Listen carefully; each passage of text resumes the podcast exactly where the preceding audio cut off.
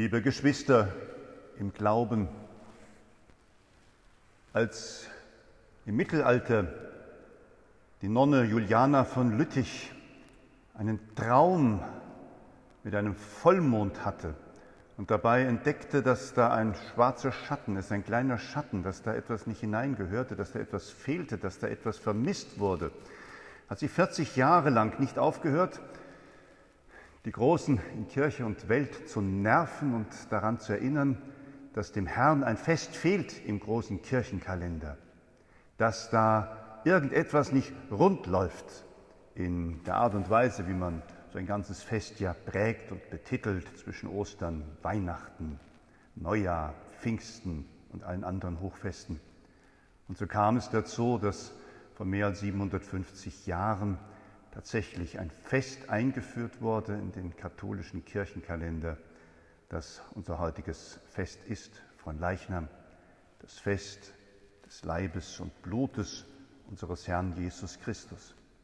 Eigentlich eine unglaubliche Geschichte, dass von einem Traum und einem Missstand dann etwas wird, was prägt bis in unsere Tage und Zeiten und was sicherlich ganz vielen Menschen heute an diesem besonderen Tag wehtut, weil sie Vertrautes und Gewohntes vermissen.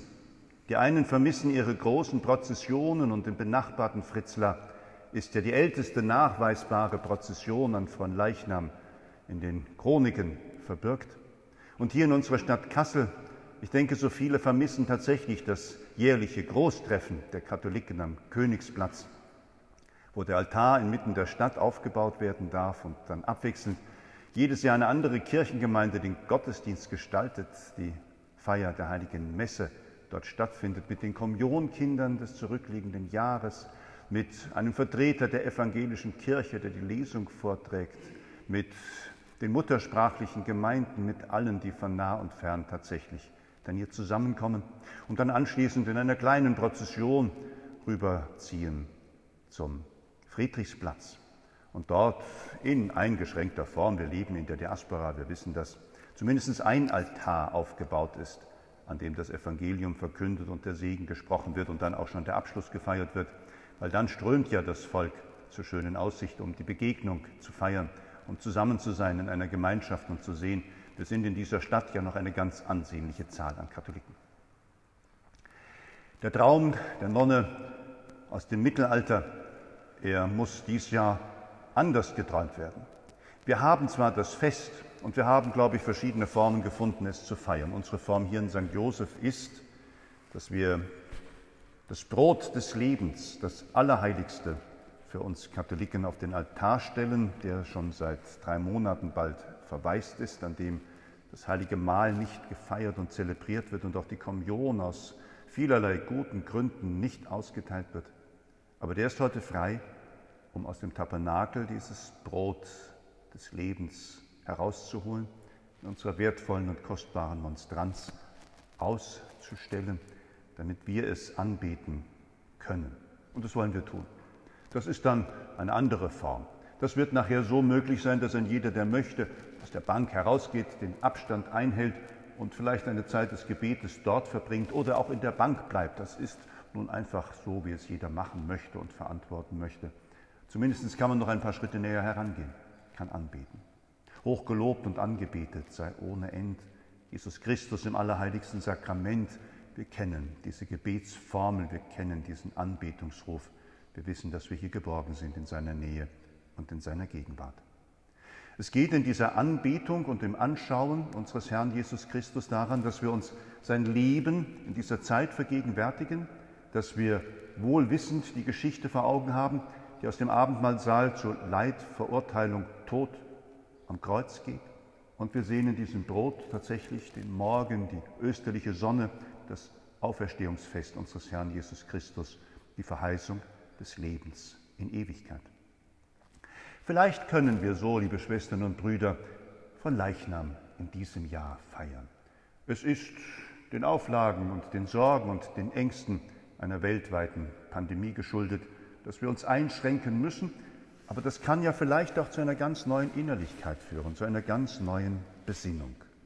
Wenn wir merken und spüren, was wir vermissen und die Sehnsucht wächst und reift, kann daraus etwas Gutes werden. Schwestern und Brüder finden zusammen, unter welchen Umständen auch immer. Gewiss, dem einen wird es mehr gefallen, dem anderen wird es weniger gefallen, aber es zählt, dass wir ihn suchen, Jesus, Jesus Christus. Herr, erbarme dich. Christus, erbarme dich. Herr, erbarme dich. Herr Jesus Christus, wir beten dich an und preisen dich. Wir sagen dir Dank und erhoffen und erwarten von dir all unsere Zukunft.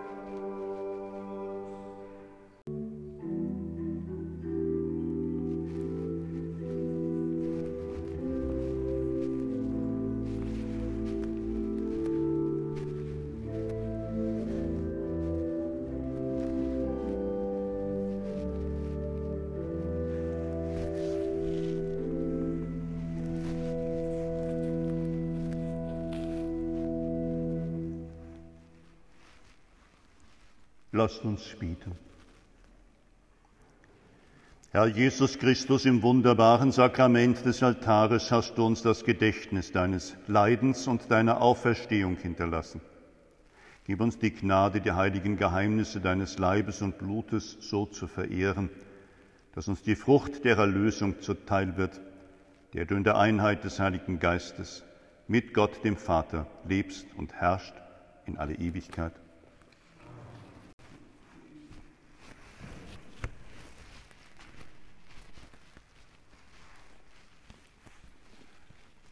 Zu allen Zeiten von Not und Bedrängnis haben Christen in der Allerheiligen-Litanei all jene angerufen, die in Gottes Herrlichkeit und Ewigkeit einen gewissen Einfluss haben auf die Schicksale und Geschicke der Welt, die den guten Weg des Lebens selbst vollendet haben, oft auch in Schwierigkeiten und Not standgehalten haben. Und die dürfen angerufen werden, gewissermaßen, was in der Chefabteilung nochmal vorgesprochen wird. Herr, halt ein. Es ist gut, die Menschen haben vielleicht vieles begriffen und verstanden. Nimm die Geisel der Pandemie von ihnen. Lass aufhören, dass diese Erkrankung die Menschen auf die Intensivstationen zwingt, dass sie so viele Todesopfer erfordert, immer dort, wo die Menschen eh schon in Schwäche und Not und Elend sind. Und so ist es, glaube ich, gut, diese Allerheiligen Litanei in diesem Gottesdienst vor dem ausgesetzten Allerheiligen, Allerheiligsten zu sprechen. Die Antworten sind bekannt. In allermeisten Fällen antworten wir Bitte für uns, aber am Anfang ist es ein Kyrie eleison und geben Sie Acht. Am Ende heißt es dann, Jesus sei uns gnädig, Herr, befreie uns. Und dann bei den armen Sündern heißt es, wir bitten dich, erhöre uns, aber wir kommen, glaube ich, da gut durch.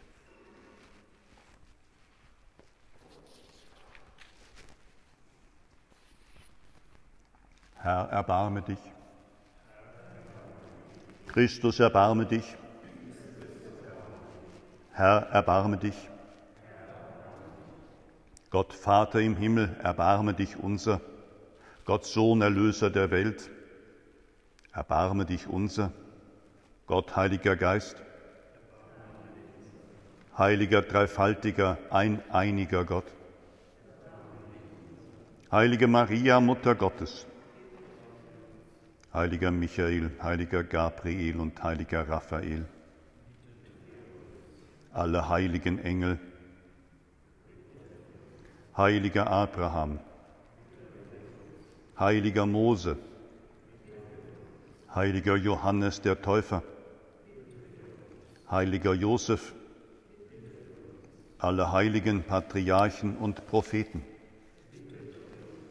heiliger Petrus und heiliger Paulus, heiliger Andreas, heiliger Johannes und heiliger Jakobus, heiliger Matthias,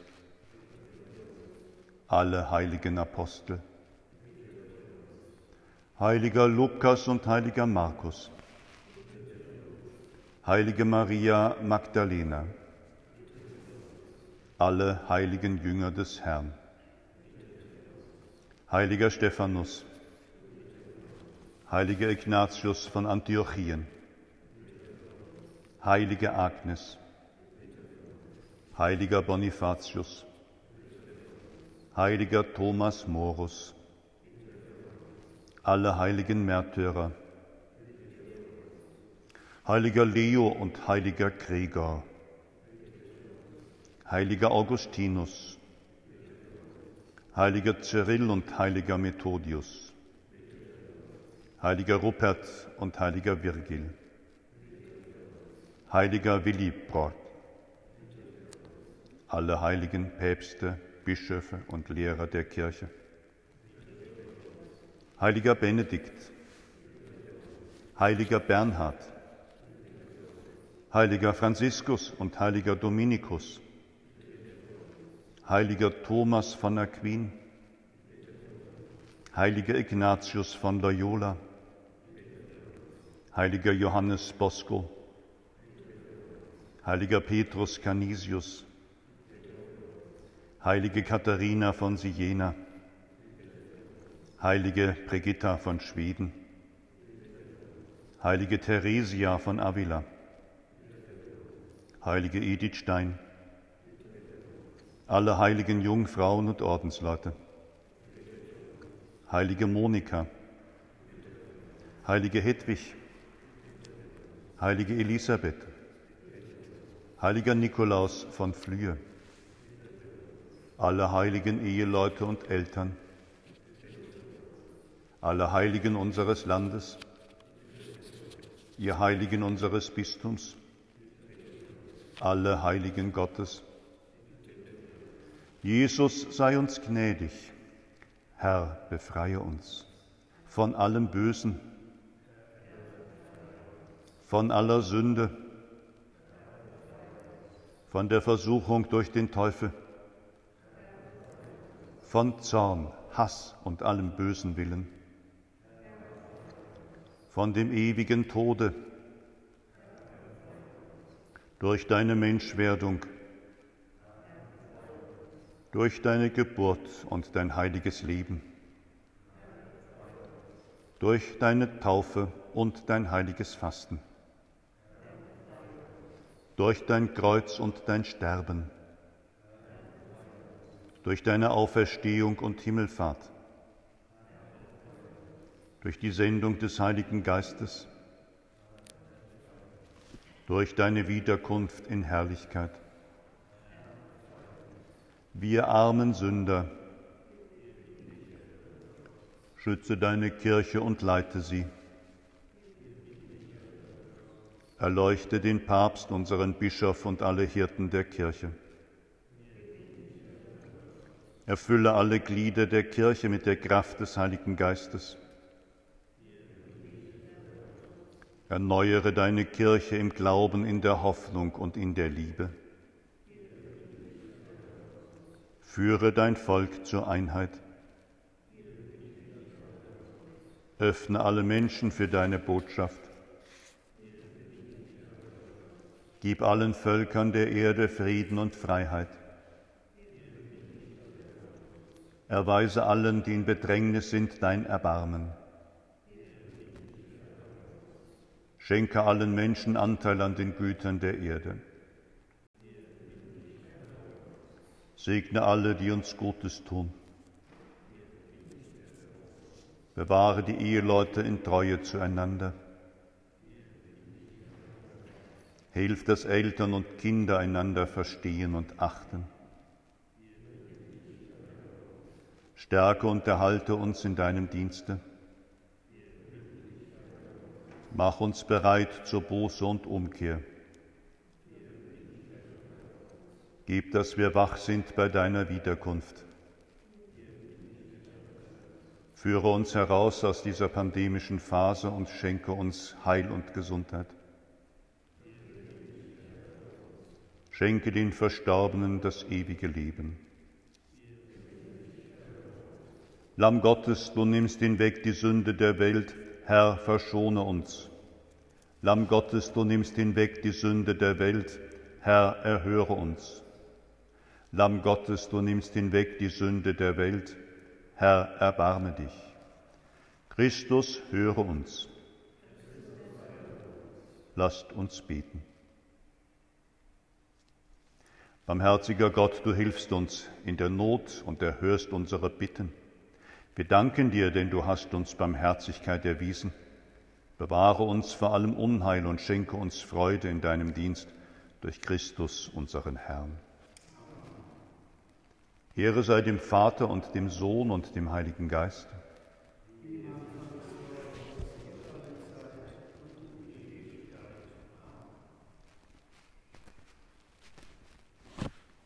Es wird gleich noch eine Gelegenheit sein für einen Moment der Anbetung, der Stille. Ich denke, Michael, schön, dass du da bist, wird uns noch ein wenig Orgelmusik schenken. Es ist für einen Katholiken schwer zu ertragen und es tut der Seele weh, dass wir hier in unserer Kirche, versammelt als gläubiges Volk, aus vielerlei guten Gründen nicht die heilige Messe feiern und vor allem nicht einander die heilige Kommunion reichen. Der Virologe, der im Auftrag des RKI, das ist das Robert Koch Institut, das wir nun alle kennengelernt haben, weil es immer wieder Tag für Tag uns auf die Gefahren der Viruspandemie aufmerksam macht, der die Bischofskonferenz berät, er hat genau die Gefahr benannt, die ich selbst und viele mit mir seit Wochen ahnen. Für den Katholiken ist es im Gottesdienst das Gefährlichste, die heilige Kommunion zu empfangen. Und warum musste das so sein? Genau diese Infektionskette ist in Stralsund ausgebrochen. Ein Priester, der an seiner Gottesdiensttour vier Messen gefeiert hat, hat inzwischen neun Personen infiziert und es sind ja mittlerweile Hunderte, die im Anschluss daran aus allerlei guten Gründen auch sich in freiwillige Quarantäne oder auch angeordnete Quarantäne begeben haben, damit diese Infektionskette sofort wieder unterbrochen werden kann. Denn alles andere in unserem Land ist inzwischen ja moderat, hat ja Perspektive, ist ja wirklich so, dass wir Gott danken können für alles, was er da gewirkt und getan hat. Wir werden zukünftig mit mehreren solchen plötzlichen und eher auch größeren Ausbrüchen zu tun haben. Das gehört zu dem Bild einer Epidemie, einer Virusgeschichte, wie sie gerade über unser Land geht und wie sie eigentlich früher auch schon über Land gegangen ist. Nur unsere Möglichkeiten darauf zu reagieren sind Gott sei Dank bessere geworden. Es tut der Katholikenseele weh, eben genau in dem Allerheiligsten, was uns vielleicht das Allerwichtigste ist, genau die größte Gefahr zu sehen und dann darf man das nicht machen. Christliche Nächstenliebe will nie einen anderen gefährden, ganz im Gegenteil. Christliche Nächstenliebe will immer das Beste. Und es will es so weit, dass es bereit ist, selber Abstriche zu machen, selber zu verzichten, damit dem anderen nicht gefährdet wird. Und so kann ich auch für uns hier sehen, dass die eucharistische Diät, auf die wir gesetzt sind, noch eine Weile andauert. Aber deswegen verhungern wir nicht. Deswegen nehmen wir keinen Schaden. Wir nehmen keinen Schaden, wenn wir tatsächlich innerlich begreifen, verstehen und ahnen, was wir in der Vergangenheit erhalten haben, was wir in der Vergangenheit konsumieren konnten, was wir jetzt entbehren und was, wenn Gottes will, morgen wieder teilen dürfen. Vielleicht auch dann mit einem neuen Bewusstsein, mit einer anderen demütigen Haltung. Es ist ja auch in der Kirchengeschichte zu unterschiedlichen Zeiten unterschiedlich gehandhabt worden. Der Katholik, der soll, das sind die aktuellen Kirchengebote, einmal im Jahr in der österlichen Zeit zum Tisch des Herrn hinzutreten. Wenn er das häufiger tut und häufiger macht, ist das segensreich und gut. Wenn er das häufiger aber so macht, dass er dabei vergisst, noch Amen zu sagen und dabei auch noch vergisst, aus dieser Gewohnheit sich herauszubegeben, dass er was Besonderes ahnt und sieht, dann ist das vielleicht an dieser Stelle auch für uns heilsam, heilsam. Und ich werde in meinem Kopf auch nicht müde daran zu denken, dass wir solche Phasen häufiger haben werden. Wenn im nächsten Herbst wieder die Schnupfennase läuft und das Husten wieder quer durch alle Kirchenbänke geht und wenn die Influenza oder andere Viruserkrankungen uns bedrängen, dann werden wir heute schon darüber nachdenken müssen, dass wir dann wieder die Kommunionausteilung aus gerechten und guten Gründen aussetzen und darauf warten, dass es nicht mehr so gefährlich ist. Herr unser Gott, was wird er uns noch alles zumuten? Was wird er von uns noch verlangen? Das müssen wir noch alles lernen und begreifen, achtsam und behutsam zu sein. Und weil die Kirchen das nicht so richtig können, musste dann auch schon wieder der hessische Staat einschreiten. Ja, wir haben immer schon unsere Adresslisten geführt, aber nun ist es auch noch Anordnung geworden, weil es zu viele leichtsinnige Christengemeinschaften und Kirchen gegeben hat, die tatsächlich unbedarft, leichtsinnig oder aus allerlei sonstigen Gründen eben andere gefährdet haben. Also helft unseren Hygienehelfern, dem Rainer Dank, unser Martin hat die Zettel vorbereitet, gewissenhaft die Namen und die Adressen aufzuschreiben, werden vier Wochen aufgehoben und dann kommen sie in den Schritter. Das ist das, was wir auch den Behörden versprochen haben, jederzeit Auskunft geben zu können, was sich von Leichnam 2020 um 11 Uhr in St. Joseph ereignet hat. Ihre Daten sind sicher, unsere Verantwortung wächst tatsächlich, weil wir uns auch unserer Dienstgemeinschaft mehr und mehr erschrecken und Sorgen machen, aber doch dann mit aller Gewissenhaftigkeit und mit aller Kontinuität eben diese Dinge umsetzen, sodass wir auch ein gutes Gefühl haben, so hier Gottesdienst zu feiern. Im Moment der Stille, ein Moment der Anbetung und dann die vertrauten Melodien, Tantum ergo Sacramentum. Der Segen, der uns gilt und natürlich weit zur Tür hinausgehen soll, der über den ganzen Rotenberg gelten soll, der bis raus nach Fellmar wirken soll, der hinuntergehen soll nach Roten-Dittmold, der gerne auch rüber raufklettern darf, über das Tannenwäldchen und der die Innenstadt im Blick hat. Gott geht mit uns, Gott ist bei uns, Gott ist es, der uns nährt und stärkt und alle Zuversicht schenkt. Ihm sei die Ehre, der Lobpreis und die Herrlichkeit. Amen.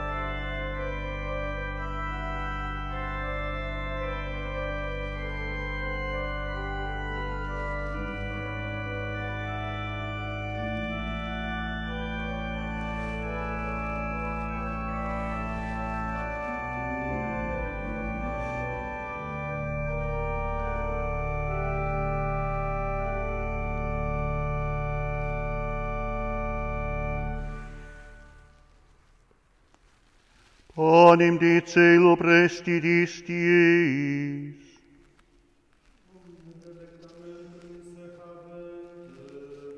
Orimus. Dios qui nobis sub sacramentum mirabili passiones tuae memoriam reliquisti, tribac quesumus, ita nos corporis et sanguinis tuae sacra mysteria venerari, Ot redemptionis Tue fructum in nobis Iocita sentiamus, qui vivis et regnas in saecula saeculorum.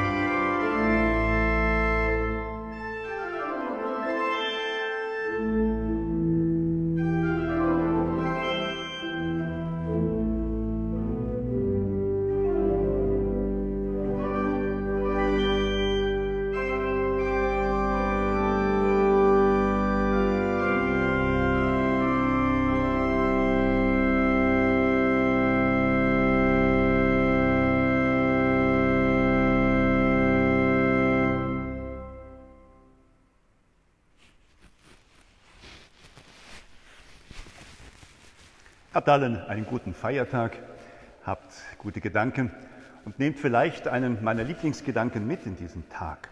Juliana von Lüttich, die Nonne aus dem Mittelalter, hat geträumt, dass der Mond einen schwarzen Fleck hat, dass da was fehlt.